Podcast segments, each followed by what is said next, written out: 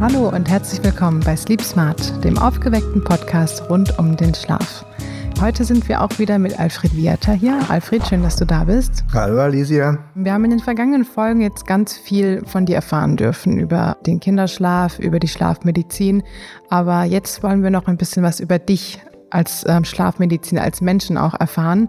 Du hast ja über 35 Jahre lang jetzt Erfahrung mit dem Bereich Kinderschlaf, Schlafmedizin, Schlafforschung. Das ist ja schon eine ganze Menge.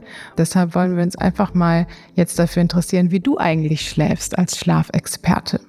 Du meinst, äh, damit ihr den ultimativen Tipp bekommt. Ganz genau. In der Fehleinschätzung, dass, wenn man alles äh, theoretisch weiß, das auch praktisch umsetzt. Das ist wirklich eine Fehleinschätzung.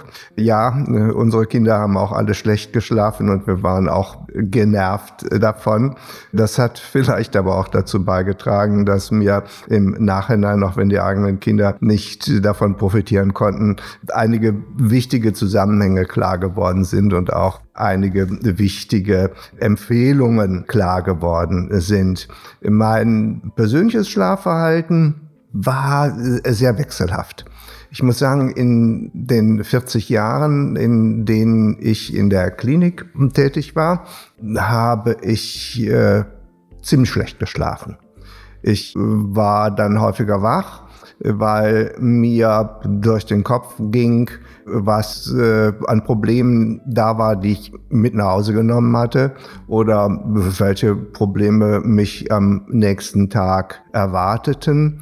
Das war schon äh, ein deutlich erhöhter Stresslevel. Nachdem ich dann es etwas ruhiger habe angehen lassen und jetzt bin ich ja nur noch freiberuflich tätig seit einigen Jahren und äh, kann mir meine Zeit einteilen, ist mein Schlaf deutlich besser geworden, vermeintlich. Aber ich muss dazu sagen, dass erst im Nachhinein ich in den ersten Jahren nach Beendigung der Kliniktätigkeit doch immer wieder Albträume hatte über das, was ich in der Klinik erlebt habe. Das hat mich auch dann gedanklich sehr beschäftigt, dass es so eine lange Zeit gebraucht hat, bis das, was letztlich irgendwo im Unterbewussten war, zutage gekommen ist vermeintlich besserer Schlaf, ähm, deshalb weil dieser Stress weg war. Aber dann gab es äh, immer wieder externe Schlafstörungen, weil meine Frau mich angestupst hat, weil ich schnarche dann war das Schlafverhalten nun auch nicht so erholsam.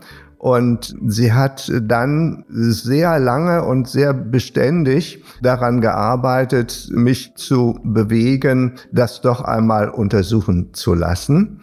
Das ist dann auch erfolgt und äh, es kam heraus, dass ich schwere Schlafapnoe hatte oder habe mit äh, über 30 Atemaussetzer von bis zu zwei Minuten in der Nacht, äh, deutlichen Sauerstoffabfällen, äh, was mir dann im Nachhinein erklärt hat, warum mein Blutdruck so hoch war. Das kommt nämlich von der Schlafapnoe und warum ich tagsüber so unausgeschlafen war. Also so viel zwischen dem, was man theoretisch weiß und was man praktisch für sich selber umsetzt. Inzwischen bin ich äh, therapeutisch gut äh, versorgt. Ich benutze tatsächlich eine Atmungsunterstützung über sogenanntes CPAP-Gerät im Schlaf. Das ist wirklich sehr, sehr hilfreich.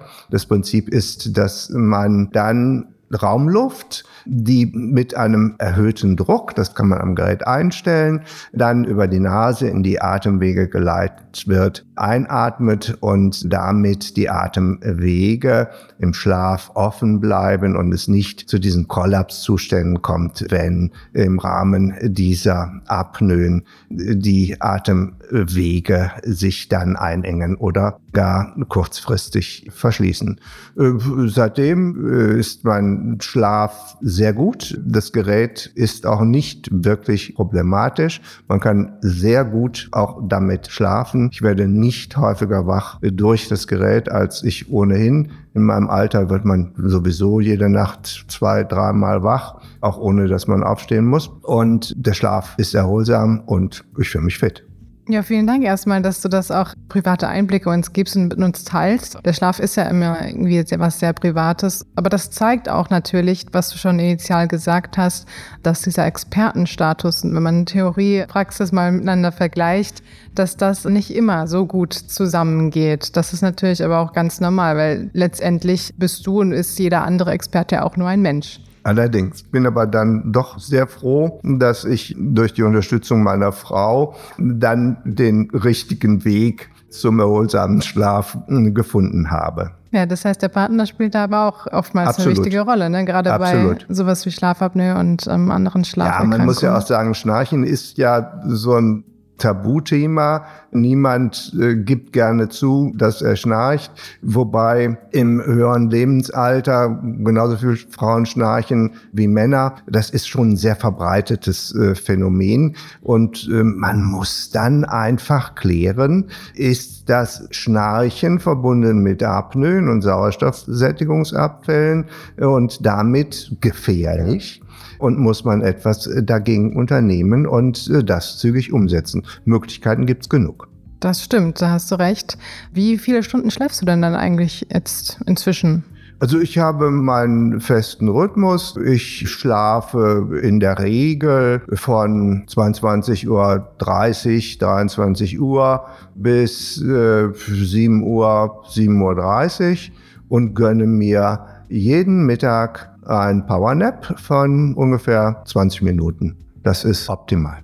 Also würdest du einen Powernap auch als kleine Geheimwaffe bezeichnen? Auf jeden Fall, auf jeden Fall. Äh, Powernap aber als die Extraportion Schlaf. Mhm. Nicht um schlechten Nachtschlaf zu kompensieren, aber es ist erwiesen, dass so ein kurzer Mittagsschlaf dazu führt, dass wir uns nicht nur körperlich regenerieren, sondern auch äh, geistig, dass wir wieder geistig viel fitter sind. Dann am Nachmittag, dass wir uns da haben wir wieder das Abspeichern ins Langzeitgedächtnis.